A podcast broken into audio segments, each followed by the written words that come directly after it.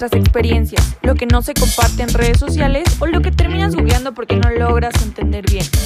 No soy experta, pero soy sobreviviente y te comparto los retos que personas que como tú y como yo vivimos diariamente. Esto es Experiencia Centennial.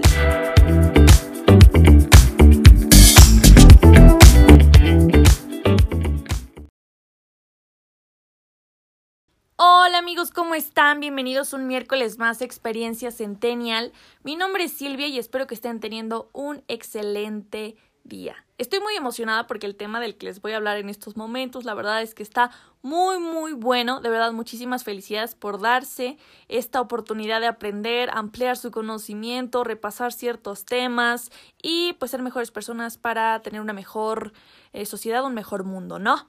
Pero bueno, antes de comenzar hay que relajarnos un poco Cuéntenme su cuarentena, cómo les va, o bueno, cuéntense ustedes mismos, porque pues yo no los puedo escuchar, pero díganme, eh, ¿les provocó algo? Esta angustia de que ya no hay cervezas ni alcohol en los Oxos y los supermercados, la están pasando mal y tuvieron que acudir a esas tiendas clandestinas en las que tuvieron que comprar alcohol adulterado por favor, díganme que no. O sea, hay un virus allá afuera, no hay necesidad de estar buscando otras maneras de morir. Por favor, díganme que no. O quizás ni siquiera les tocó eso porque por estar diciendo de chiquitos que ah, la cerveza sabe feo.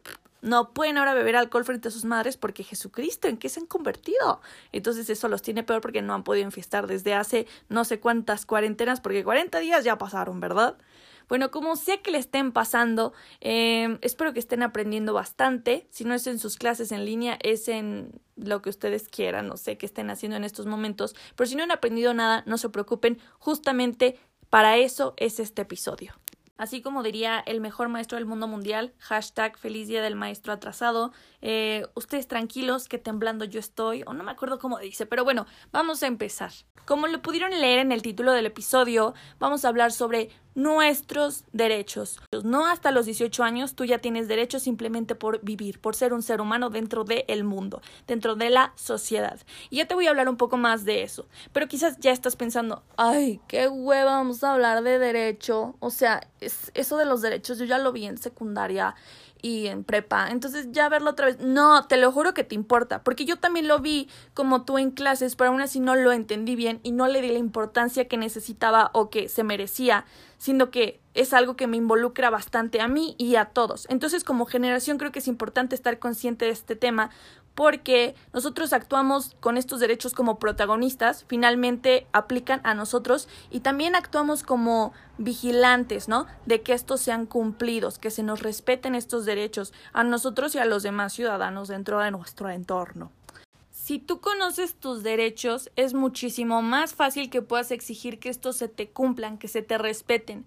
Y la verdad es que existen pues bastantes organizaciones no gubernamentales, es decir, sin fines de lucro, es decir, que solamente lo hacen por servir, no por el dinero, y estas organizaciones se dedican a proteger tus derechos, a cerciorarse que se te cumplan, a asesorar a las personas que están teniendo problemas con ellos, de que se les están violentando y todo esto, o que se les está tratando de una manera injusta, se les está discriminando, haya un abuso, hay una exclusión, algo de esto, existen bastantes organizaciones que te pueden apoyar, pero si tú no eres consciente de que se te está cometiendo una injusticia, eh, pues ni cómo te van a poder ayudar porque pues tú no levantas la mano, no es como que ellos vayan a pasar a cada casa, disculpa, aquí no se te está cometiendo ninguna injusticia. Entonces justamente eso es lo que hace tan importante este tema, ¿no? Poder reconocer lo que te pertenece para que tú puedas eh, cerciorarte de que se cumpla.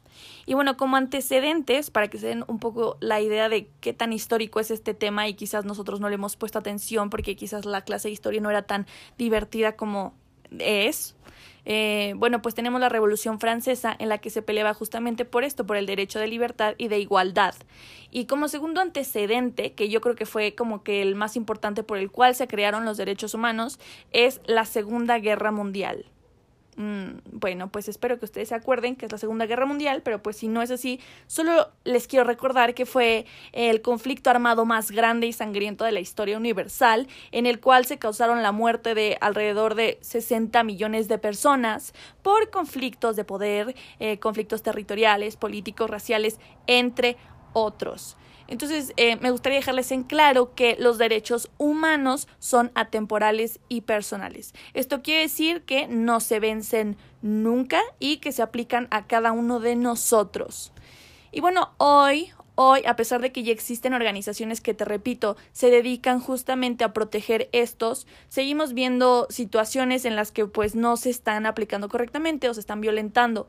Seguimos observando discriminación de género, discriminación racial, discriminación por discapacidad en trabajos, en, en, ciertos lugares, de, casi casi que en tiendas. Vemos la discriminación y la falta de apoyo a, a los inmigrantes en las fronteras.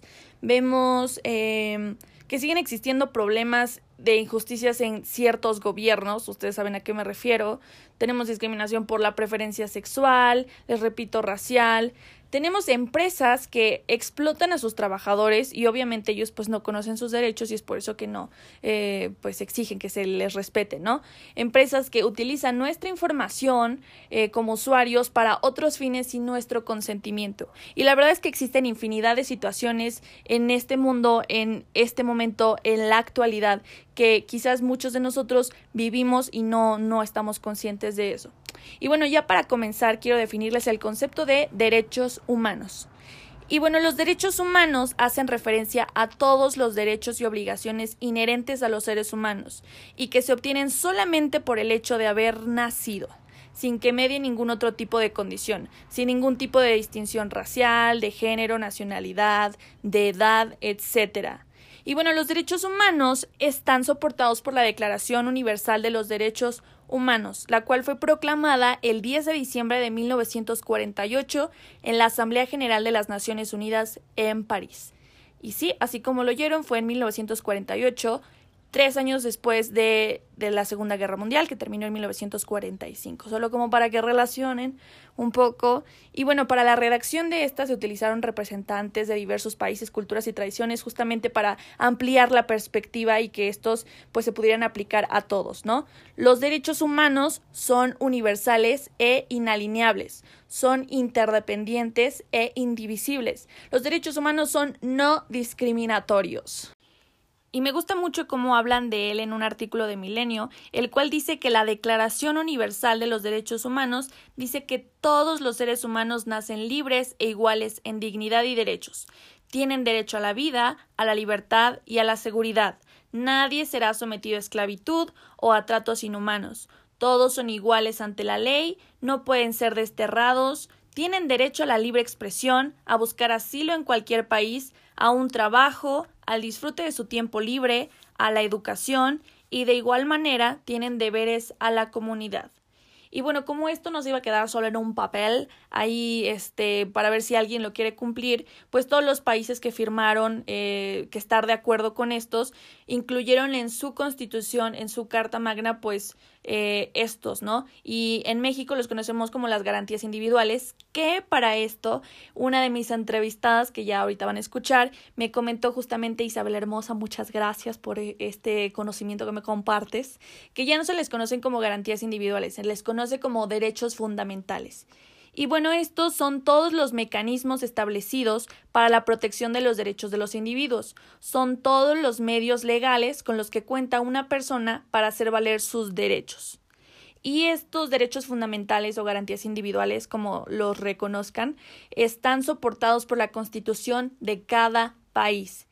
Estos son universales, son irrenunciables, son imprescriptibles, esto quiere decir que no pueden perder vigencia o validez, son inalineables, esto quiere decir que no se pueden enajenar, es decir, no se pueden transferir, son limitativos al poder del Estado, están protegidos por el amparo constitucional. Y es lo mismo que les decía, eh, los protege cada constitución justamente para que pues se puedan hacer valer, ¿no?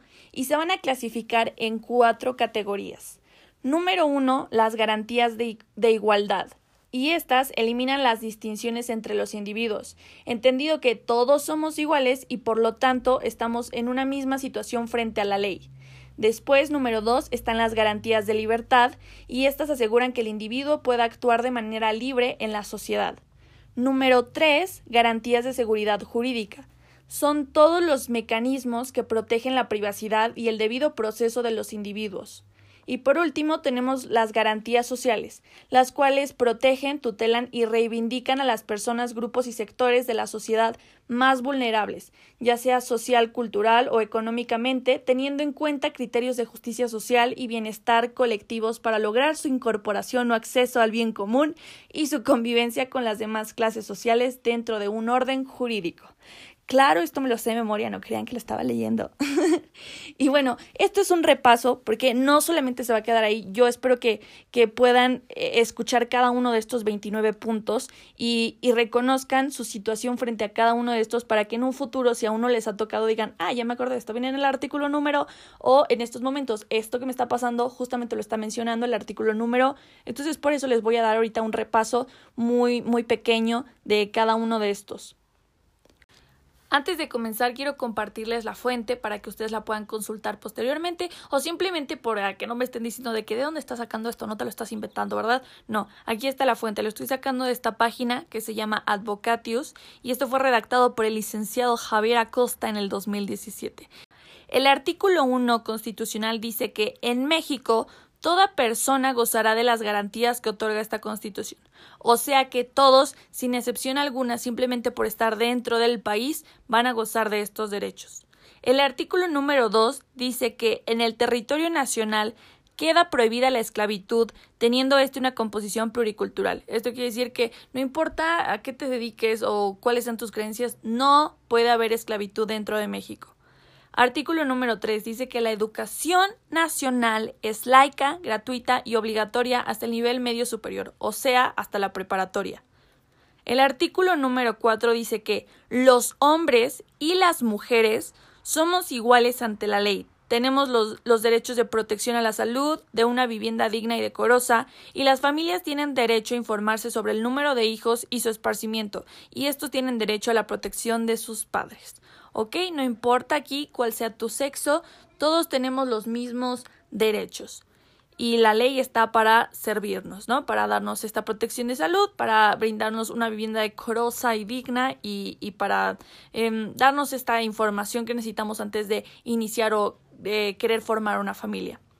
Por otra parte está el artículo número 5 que dice todas las personas podrán dedicarse a la profesión, industria o comercio que prefieran siempre y cuando sea lícito, ¿ok? Si tú quieres emprender un negocio, si tienes una idea súper nueva, nunca antes vista, estás en todo tu derecho de, es más, si tú quieres empezar a dar clases de cómo, no sé, crear la escuela de cómo hacer jabones o lo que tú quieras, todo esto es posible, es tu derecho a hacerlo, pero tiene que ser legal, o sea, no puedes, no sé, a lo mejor dar clases de cómo esclavizar gente o algo así, eso está, pues no, está prohibido, perdón.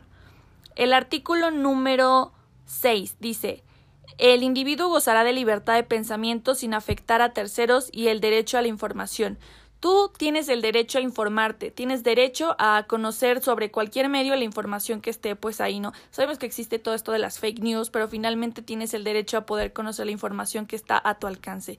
Y por otra parte, pues tienes esta libertad de pensamiento. No se te va a poner a solamente tienes que creer esto. Si a lo mejor encuentras una escuela que te ofrece otras cosas que quizás no está aquí, tienes derecho a aprender sobre otras cosas.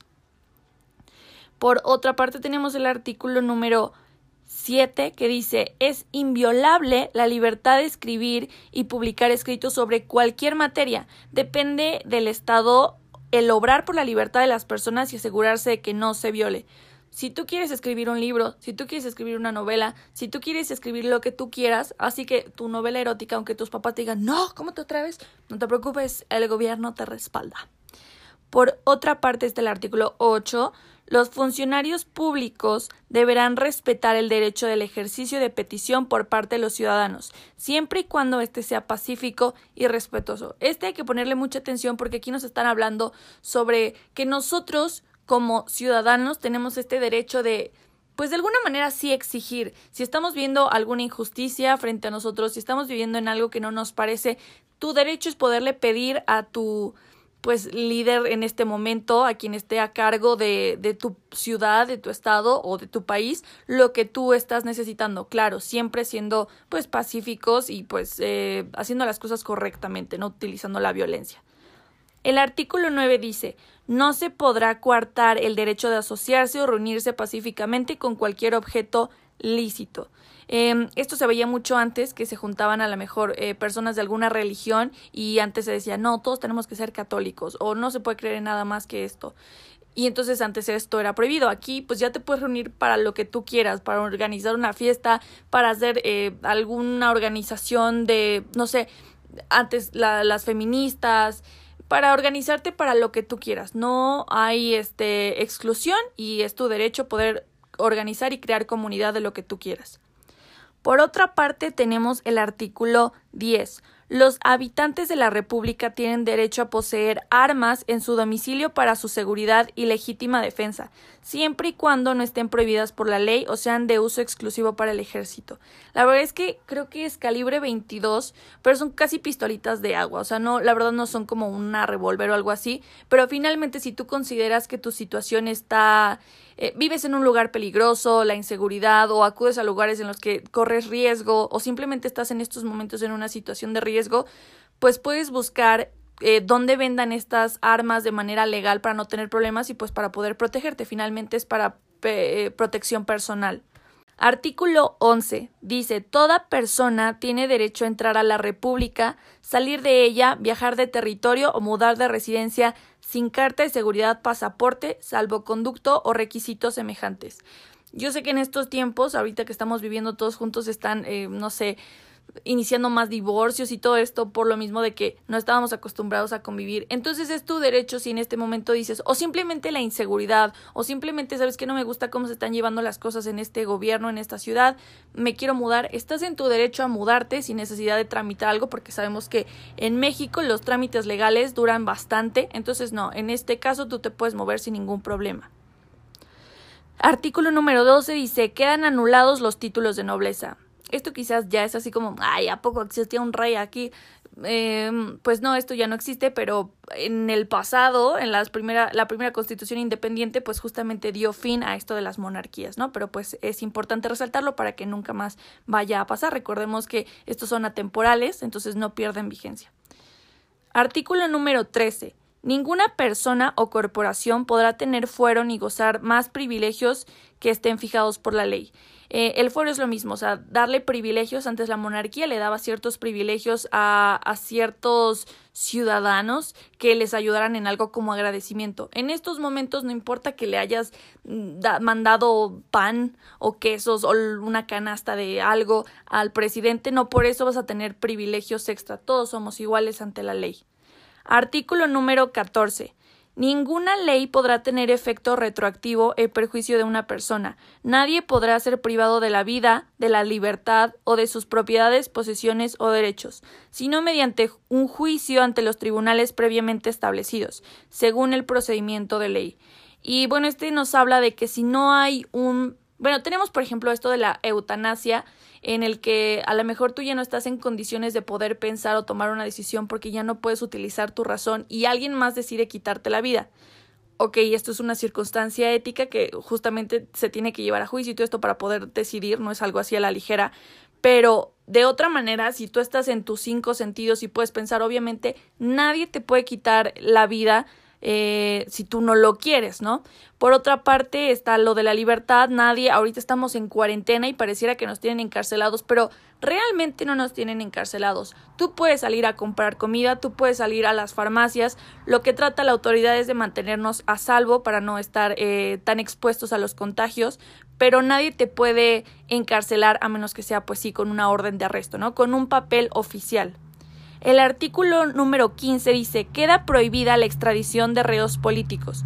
Y este como tal es un derecho para todos los que llegan a nuestro país, que quizás son criminales de otro país, pero eso es un derecho que se les da en nuestro territorio, porque nosotros no podemos deportarlos porque finalmente dentro de nuestro país no han cometido ningún crimen. Entonces no se puede como retirar a esas personas, es un derecho como para ellos cuando lleguen a México.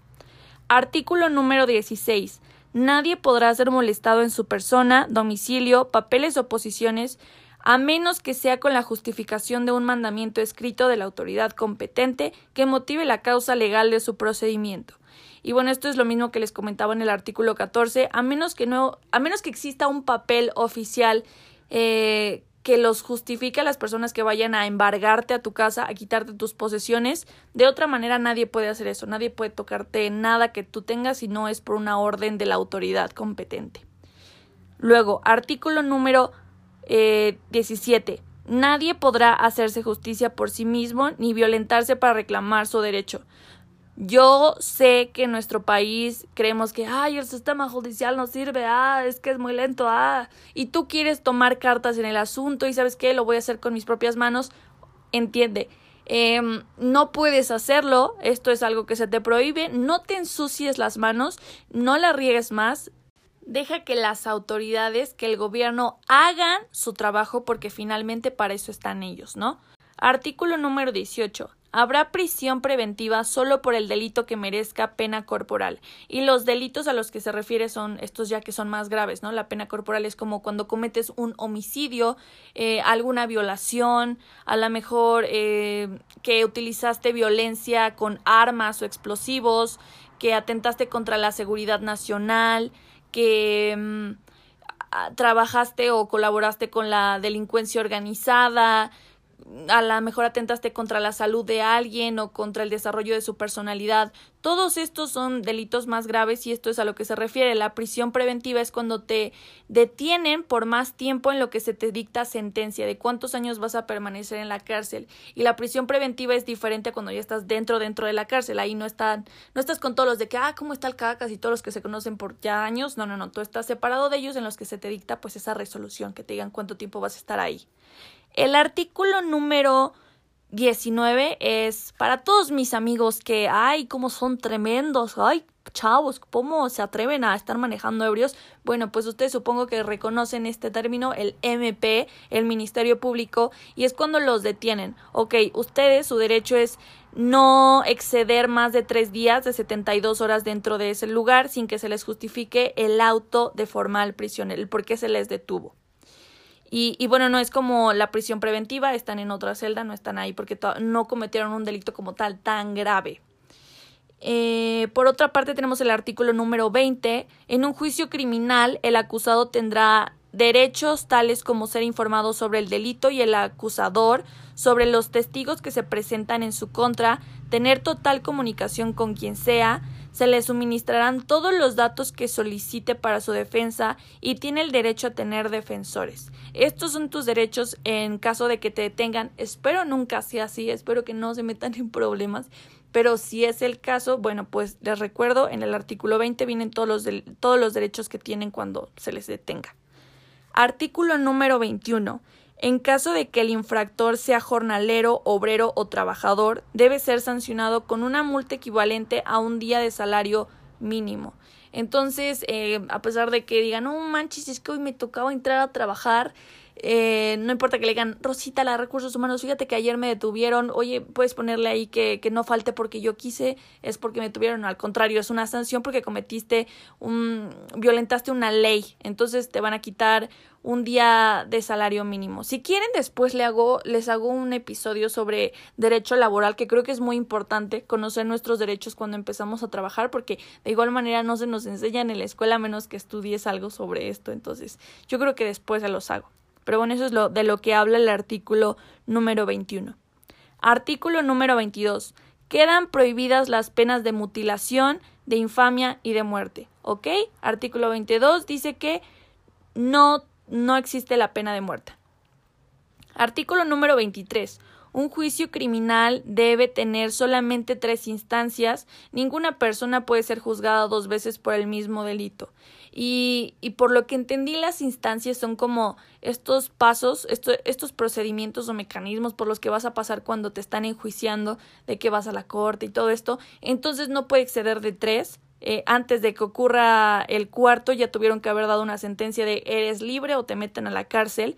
Y cuando dice que no se te puede juzgar dos veces por el mismo delito, quiere decir que a lo mejor, mm, ok, robaste y, y vuelves a robar, entonces si robas una vez, ponle, te meten a la cárcel. Si robas dos veces, te meten a la cárcel. Pero no se te puede juzgar dos veces por eh, el mismo delito. O sea, a lo mejor le robaste a una persona, no le vas a volver a robar a la misma persona ni en el mismo momento. Entonces, este es un derecho que te protege para que en cuanto se dictamine algo, en cuanto el juez diga es libre o se va a la cárcel, no se pueda volver a abrir el caso, porque si no, pues nunca se te va a dar ya la verdad legal, le dicen. Entonces, no, no pueden estar prolongando este problema. A lo mejor tú ya te arrepentiste, sabes que no lo vuelvo a hacer. Entonces es por eso es un derecho que te defiende.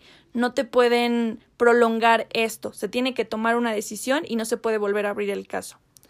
Por otra parte dice, eh, tenemos el artículo 24, todos pueden profesar la creencia religiosa que más les agrade y pueden practicar ceremonias, devociones o actos de culto en los templos siempre y cuando no constituyan un delito y sean vigilados por la autoridad. Entonces, si tú quieres hacer tus caravanas, todo lo que tú quieras hacer está súper permitido. Si tú quieres creer en lo que tú quieras, está súper permitido, super permitido. O si de plano no quieres creer en nada, también. Y quizás en estos momentos dices, mm, pues eso qué, pero hay que aplaudir este derecho porque justamente es diferente a cuando se creó la primera constitución independiente que nos hacía ver como un país independiente, como México independiente, en el que justamente uno de los artículos decía que toda la población mexicana era católica, ¿no? Entonces antes estábamos obligados a creer justamente en la Iglesia Católica. En estos tiempos pueden venir personas con otras religiones o tú simplemente puedes creer en otra cosa y no hay problema alguno. Ahora, el artículo 25 dice, el Estado debe planear, conducir y coordinar la actividad económica nacional y debe de llevar a cabo la regulación y fomento de las actividades. Eh, este artículo habla sobre todos los emprendedores que tengan esta, estas ganas de iniciar su propio negocio. Se supone que el gobierno está para servirnos, para ayudarnos a poder lograrlo y la realidad es que pues no. La verdad es que aunque nosotros desearíamos gozar de este derecho al máximo, nuestra situación económica es terrible, los niveles de pobreza son gigantes y tenemos muchos factores internos y externos que pues no nos ayudan, ¿no? Tenemos la deuda externa con otros países y tenemos la delincuencia organizada dentro o los trabajos y las empresas como fantasma o que están bajo del radar, que no están dadas de alta ante la Secretaría de Economía.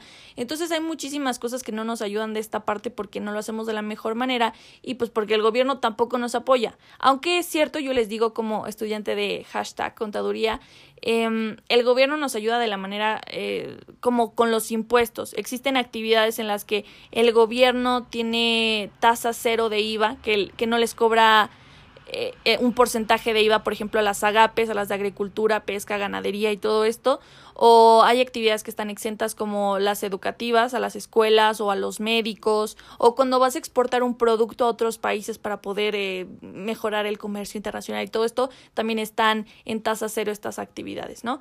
Entonces, de alguna manera tratan de ayudarnos, pero yo creo que el camino todavía nos falta bastante. Entonces, ser conscientes de que es nuestro derecho nos ayuda a poder exigir que éste se cumpla de la mejor manera. El artículo número 26 dice que el Estado debe organizar un sistema de planeación democrática para el desarrollo nacional. Este debe tener solidez, dinamismo, permanencia y equidad para el crecimiento de la economía. Todo esto obrando por la independencia y la democratización política, social y cultural de la nación. Esto nos dice que se supone que el presupuesto debería de alcanzar y estar eh, perfectamente bien administrado para que justamente cada quien desde su trinchera, cada quien desde sus conocimientos pueda aportar para un mejor desarrollo de la nación. Aunque la realidad es que no sé qué onda con nuestro presidente, está quitándole presupuesto a, a los centros de investigación, eh, entonces no hay como tal personas que quieran desarrollar esto de, de nuevos proyectos, de nuevas, la ciencia y la tecnología, no hay tanta ayuda a estos, a, estas áreas, ¿no? Y pues eso está pésimo porque si no, ¿cómo vamos a crecer como país? Pero, ya lo saben, es nuestro derecho que el país nos ayude, que el gobierno nos ayude con esto. El artículo número 27, que yo creo que es uno de los que ya conocen, no lo no creo que sea la primera vez que lo oyen, habla sobre el territorio y tierra que comprende la nación y este dice que son nuestra propiedad la cual tiene derecho y la obligación de transmitir su dominio a los particulares para construir la propiedad privada.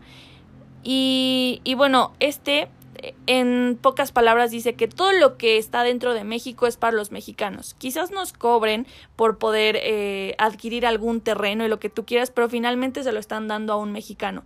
No existe como Japón está allá y también hay un pequeño, una pequeña parte de Japón dentro de México. No, no, no. Todo, todo lo que está en México es México.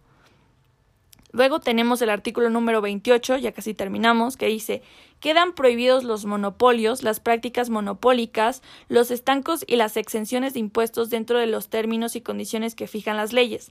La ley castigará severamente todo acaparamiento. Y bueno, este artículo nos dice que eh, nada que no esté escrito dentro de las leyes va a ser permitido. O sea, el, presidente y nadie dentro de, del gobierno puede ayudarle a sus amigos o a sus familiares. No te preocupes, no pagues impuestos o tu empresa va a ser la única que pueda eh, ganar dinero en este giro. No, esto no existe y esto lo dice el artículo 28. Y ya por último el artículo 29, que de hecho me comentaban en una de las entrevistas que ahorita van a escuchar que no se considera como tal garantía porque al contrario es la suspensión de las garantías. Y bueno, ya van a entender por qué. Dice que solamente el presidente de los Estados Unidos mexicanos en estos momentos, Andrés Manuel López Obrador, de acuerdo con los titulares de las Secretarías de Estado, los departamentos administrativos y la Procuraduría General de la República podrán suspender en todo el país o en algún lugar determinado las garantías que fuesen obstáculo para hacer frente a cualquier situación adversa. ¡Ay, qué miedo! O sea, ya lo escucharon. Si él decide que es una situación adversa, pues te puede quitar estos 28 derechos que te acabo de leer anteriormente.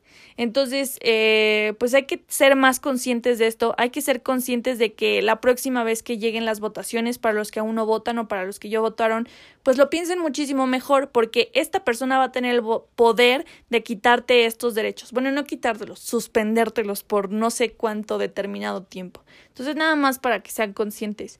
Y pues Javier Acosta, licenciado, escritor de todo esto, nos dice que como mexicanos estamos obligados a conocer las garantías individuales, exigir el derecho de ejercicio y fomentar su práctica. La Constitución mexicana es el instrumento que nos ampara como ciudadanos para el correcto funcionamiento de las leyes e impedir que nuestros derechos sean coartados o violentados. Muy bien, y solamente un repaso para dejar claros estos conceptos. Ah, voy a darles un ejemplo. Un derecho humano sería que todos los individuos de una nación tienen derecho a participar en las votaciones populares, ¿no? Eh, la democracia, pues.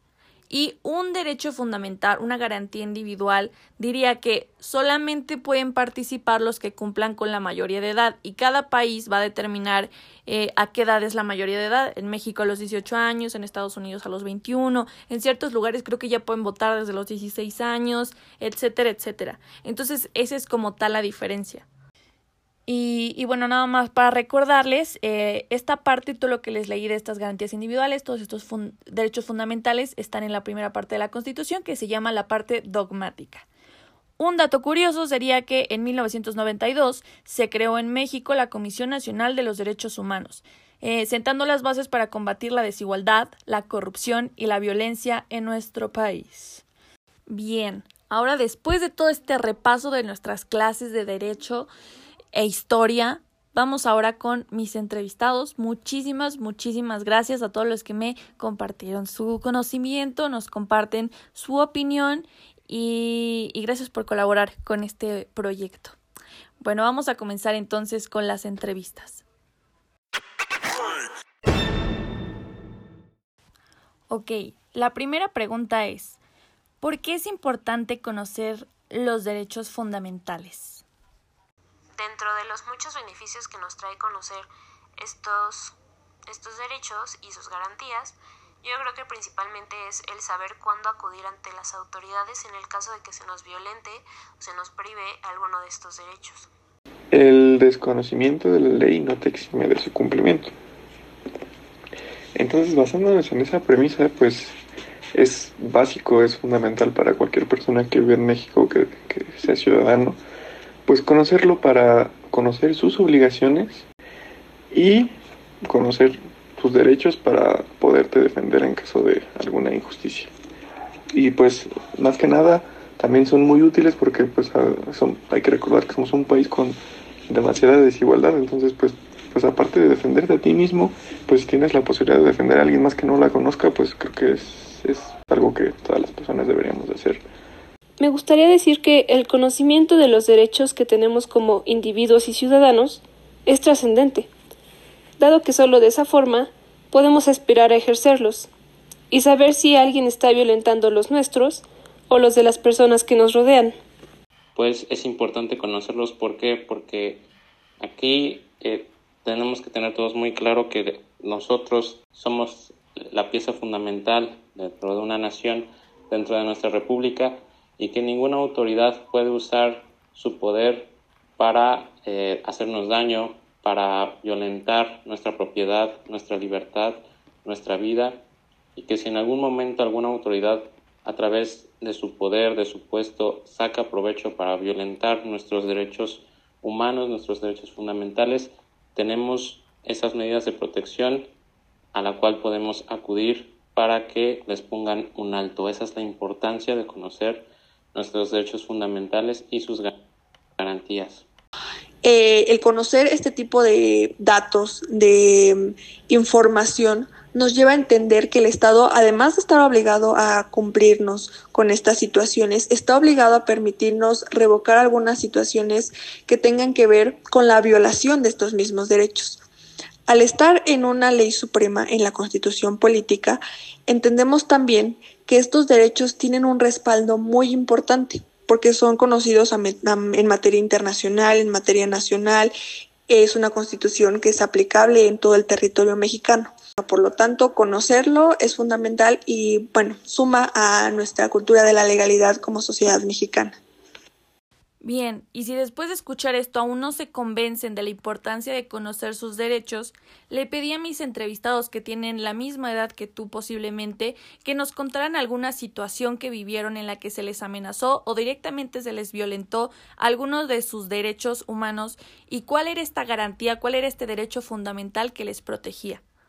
He sufrido discriminación eh, por parte de, bueno, de chiquita me acuerdo mucho por parte de algunas maestras de ballet que tuve. Y pues la garantía que, que me protege eh, se encuentra en el artículo primero de la Constitución, que nos habla acerca de que todos los habitantes del país somos iguales ante la ley. Entonces no debería de existir como esta discriminación em, y esta falta de respeto hacia personas que son diferentes ¿no? Pues digamos que se empezó a sonar mucho de la desaparición de estudiantes, si recuerdas los que desaparecieron en Guadalajara. Pues bueno, aquí en Toluca también empezaron, hubo movilizaciones pacíficas, hay que aclararlo, porque, pues, como te digo, hay que conocer la ley, obviamente era una propuesta pacífica. Básicamente nos manifestamos exigiéndole a las autoridades que, pues, que aumentaran la seguridad en los espacios universitarios. Y pues, este, estábamos manifestando pacíficamente, este, estábamos llevándole un pliego petitorio al presidente municipal.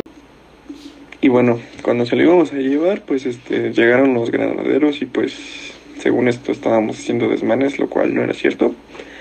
Y pues nos, pues ahora sí que pues, nos lanzaron gas lacrimógeno, pues nos querían como que golpear todo eso. Este, pues éramos como mil estudiantes, la verdad es que no era una movilización muy pequeña. Y bueno, pues este. Pues bueno, digamos que en este. Pues las dos garantías individuales que nos violaron fuera la 8. explícitamente dice que los funcionarios públicos deben respetar el derecho al ejercicio de petición por parte de los ciudadanos. Siempre y cuando sea pacífico y respetuoso, y creo que cumplimos con las dos características, era pacífico y fue respetuoso. Y bueno, desafortunadamente, pues no, no, no, no lo respetaron y bueno, también el que sigue, el noveno, fue otro que nos violaron, que fue no se podrá coartar el derecho de asociarse o reunirse pacíficamente con cualquier objeto lícito. Entonces, pues creo que esos fueron los dos que nos violaron. Pero bueno, este al final la presión mediática fue tanta que pues ya aceptaron el pliego. Y sí hubo varias medidas que cambiaron y, y pues sí se calmó un poco la situación, pero pues digamos que todavía hace falta mucho, pero bueno, poco a poco, ¿no? Mis derechos no han sido violentados una vez, sino que han sido varias veces, especialmente el derecho a la libertad de expresión. Y aquí entra también el tema sobre desigualdad de género, ya que algunas veces me han dicho que no puedo opinar sobre un tema o que mi opinión es válida o que yo no sé de lo que estoy hablando porque soy mujer.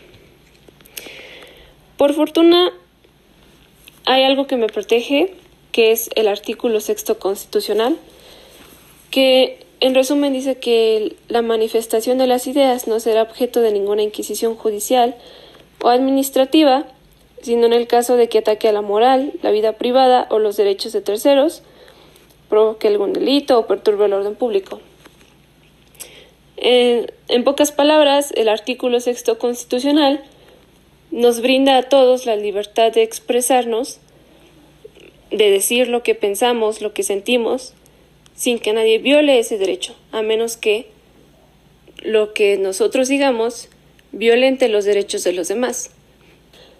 Y ahí aplica algo que muchos de los estudiosos del derecho conocen, que dice tus derechos terminan cuando empiezan los del otro.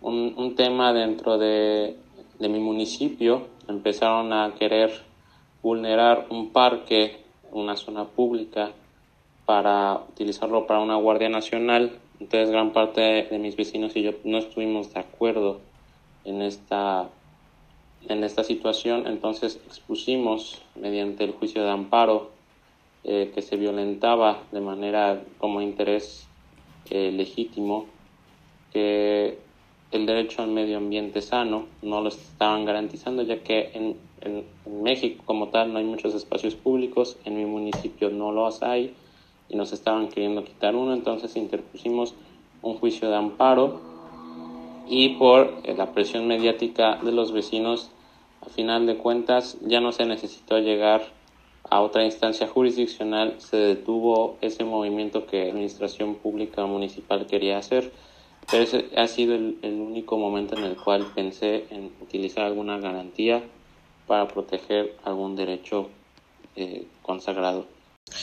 Mi mamá entró a trabajar a un preescolar y resulta que nos comentó algo que en su momento fue bastante alarmante.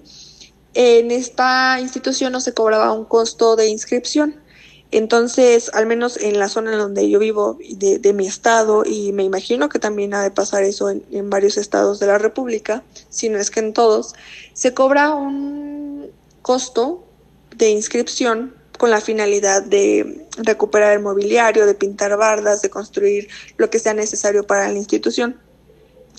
Eh, resulta que no, no existía este cobro y ya no existía por bastantes años. Estamos hablando obviamente de la garantía número 3, que está en el artículo tercero constitucional, que habla sobre una escuela pública, laica, gratuita. Hablemos del tema de gratuidad. Em, estaban respetando esa garantía en esa institución, cambian de directora y la directora dice, ¿saben qué? Falta esto, esto y esto, vamos a pintar, vamos a cambiar aquí, cambiar eh, losetas, ventanas, etcétera. Se necesita dinero. ¿Cómo? Pues con un costo de inscripción. Obviamente esto se tiene que anunciar a los padres de familia, los padres se enteran, se reúnen porque pues eh, lo más evidente en estas situaciones es que no quieren continuar con ese pago que ya no tenían con años anteriores. Se acercan a las autoridades necesarias, pertinentes para estos casos. Obviamente, como tiene que ser y como lo había mencionado con anterioridad, el Estado va a estar del lado del particular o del sujeto de derechos si se le están violando.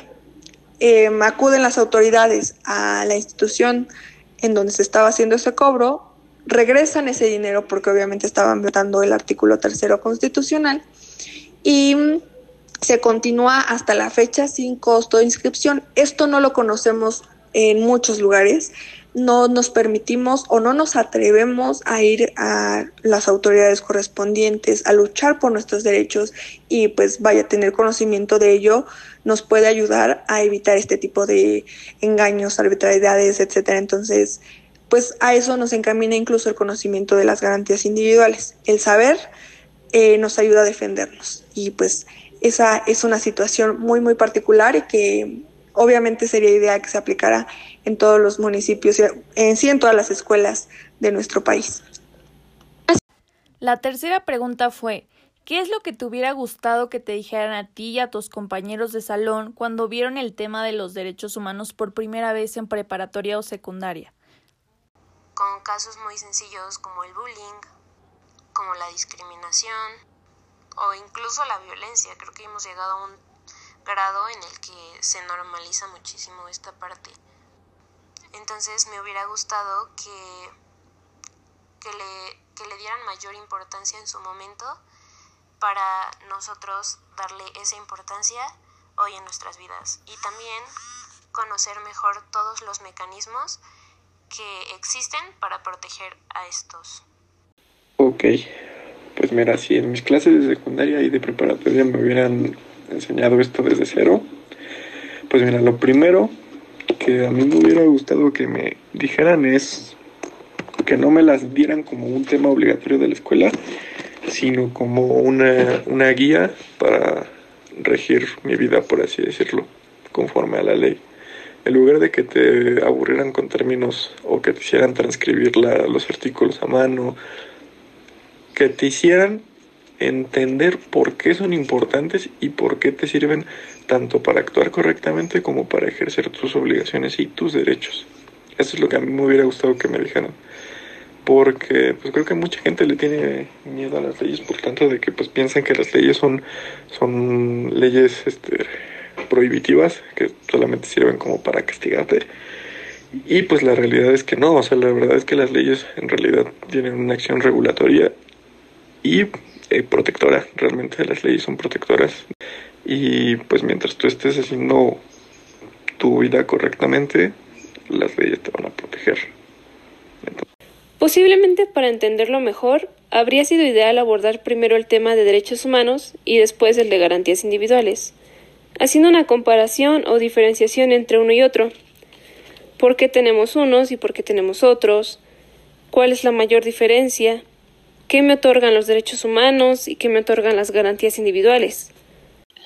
Creo que lo que me hubiera gustado que nos dijeran es por qué, por qué existe una constitución, por qué existen los derechos humanos, por qué existe todo un sistema, todo un Estado, todo un gobierno, qué antecedentes ha habido en la historia de la humanidad que forzaron a crear estos derechos, forzaron a las naciones a, garantizarlas, a reconocerlas, y cuáles han sido esas batallas sociales a lo largo de la historia que han conquistado estos derechos y el por qué es importante tener unas garantías que la puedan proteger, porque hay veces que el, el que está en gobierno en turno eh, modifica o maneja el poder tanto legislativo como ejecutivo e inclusive judicial a su conveniencia para llevar el rumbo de un país y de las personas a su, a su conveniencia o a su pensar.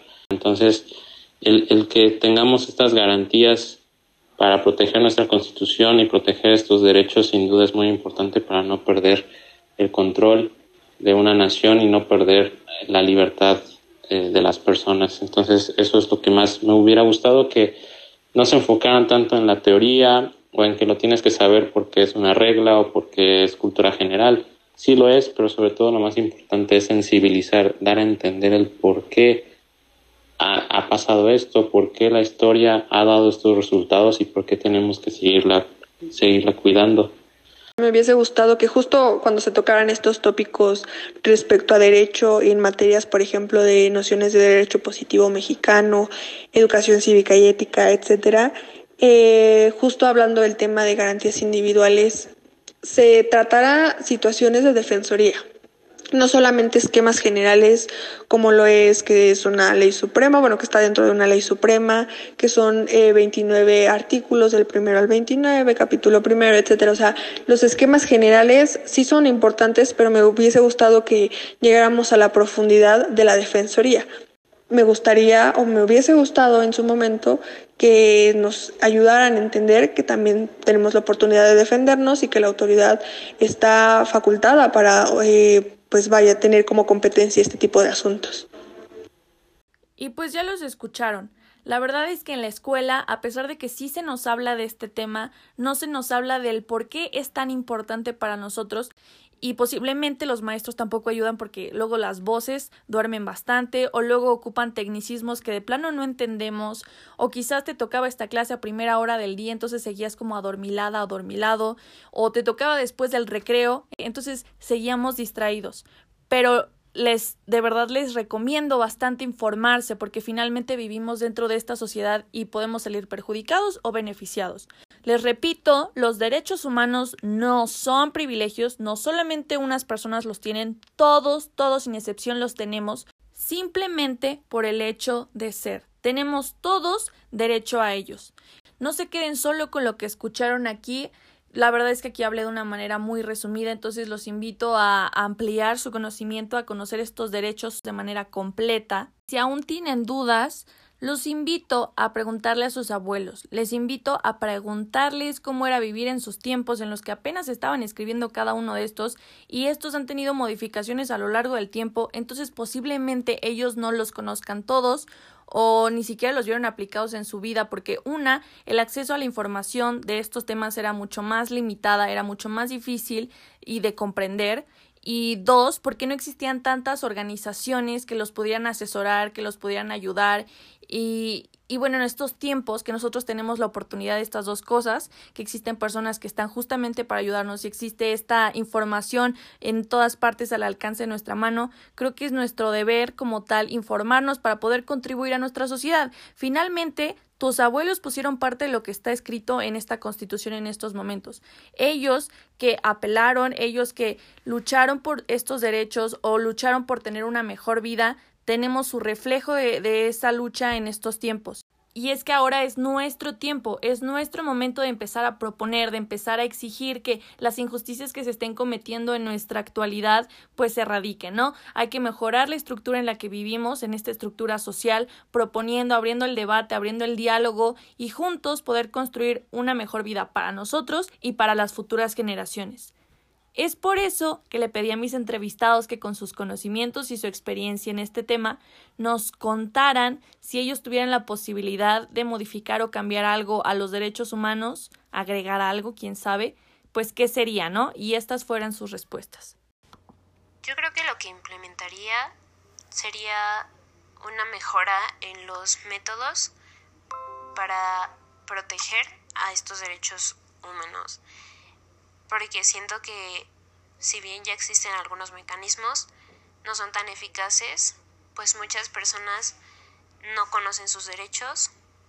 Entonces creo que quizás también implementaría esta promoción hacia los derechos humanos para que todas las personas supieran cuáles son y cómo protegerse en el caso de que se les violenten. Tal vez lo único que pues se tendrían que actualizar porque por ejemplo muchas leyes todavía este por ejemplo la, el artículo 21 dice que si los infractores de la ley son jornaleros, obreros o trabajadores deben ser sancionados con una multa equivalente a un día de su salario mínimo. Entonces, pues trabajador como que da como muchas ambiguaciones y que considero que también ya se deberían de empezar a implementar, por ejemplo, este, leyes tecnológicas, porque pues, por ejemplo hay muchos delitos que ya se realizan de forma digital y no se están tomando en cuenta en las grandes individuales. O sea, creo que más que nada que cambiarlos, se deberían de agregar los ámbitos de las nuevas tecnologías que están este, sonando, por ejemplo, las nuevas este, tecnologías de extracción de las empresas, todo eso. O sea, hay muchas que pues la verdad son de cuestionada legalidad, pero como en México no tenemos una regulación, pues por eso son legales, porque si no dice que son ilegales, realmente son legales. Más que agregar o modificar algo, es más importante que existan los mecanismos y las instancias contundentes para hacer efectivos los derechos ya consagrados en nuestra Carta Magna. Ningún sentido tiene contar con una amplia gama de derechos teóricamente si no se pueden hacer valer en nuestra vida cotidiana. Dentro de los 29 artículos de la Constitución que son de la parte dogmática, la verdad es que nuestra Constitución es muy social, muy liberal. Eh, ahora, eh, hoy me encuentro estudiando en, España eh, un semestre en la Universidad de Málaga y me ha tocado comparar la Constitución española a la Constitución francesa y puedo decir que nuestra Constitución es sin duda de las más liberales, de las más eh, que, mayor democracia tiene hacia el individuo, una democracia directa y sobre todo una libertad de pensamiento y de, opinión, de, realmente nos, eh, por lo menos en el texto jurídico, nos dan la oportunidad de autorrealizarnos. Ya el legislador hizo su parte, ha hecho su trabajo, lo ha plasmado muy bien, ya es parte del Ejecutivo hacer que funcione y administrar los recursos de una manera responsable y a tener una correcta organización de los tres órdenes de gobierno. Entonces, la verdad es que yo no, no agregaría ni modificaría algo dentro de esta parte dogmática constitucional. Creo que la parte que más se tiene que revisar dentro de la Constitución es la parte orgánica. Si bien no cambiaría nada de estas garantías, no agregaría, no quitaría, me parecen sólidas, específicas y van al punto, pero pues vaya el respeto, justo con la experiencia que mencionaba hace unos momentos el que existe ya en una ley, está plasmada, está en la ley suprema del país, pero no se respeta, yo creo que eso nos llevaría a modificar entonces los mecanismos de aplicación. Eh, por ejemplo, ahorita lo de eh, que si cobran en una escuela una cuota, ah, pues también voy y lo denuncio. O son cosas que tenemos que hacer como sociedad y que eh, podríamos modificar. Hacia eso va encaminado mi comentario, la modificación de la costumbre que tenemos de abandonar nuestros derechos y de desconocer nuestras obligaciones también. Entonces, más que modificar a la ley específicamente, yo modificaría la forma de aplicar em, los derechos y las obligaciones de nuestro país. Muchísimas, muchísimas gracias Isabela Hutchinson, Fernando Aguilera, Lili Díaz, Marco Antonio Velos y Kenia López. De verdad, un honor tenerlos en este podcast y un placer escucharlos. Gracias por todo lo que compartieron, por sus conocimientos, su experiencia, su tiempo y por su apoyo. De verdad, muchísimas gracias. Qué emoción, qué admiración y qué honor saber que personas como ustedes están dentro de mi país, que son parte de la misma sociedad que yo y que son parte de mi generación. Wow, de verdad, muchísimo éxito. Yo sé que juntos vamos a poder construir un mejor México. Y ya nada más me gustaría cerrar recordándoles que el conocer nuestros derechos nos va a ayudar a no conformarnos, a exigir lo que nos toca, lo que nos pertenece, a hacernos presentes y partícipes dentro de la sociedad, a exigir un mejor lugar donde vivir y, por supuesto, a exigir el trato que simplemente por ser ya nos merecemos. Muchísimas gracias por escucharme una semana más eh, síganme en Instagram como arroba experiencia-centennial y nos estamos escuchando el próximo miércoles. Bonito día. Bye.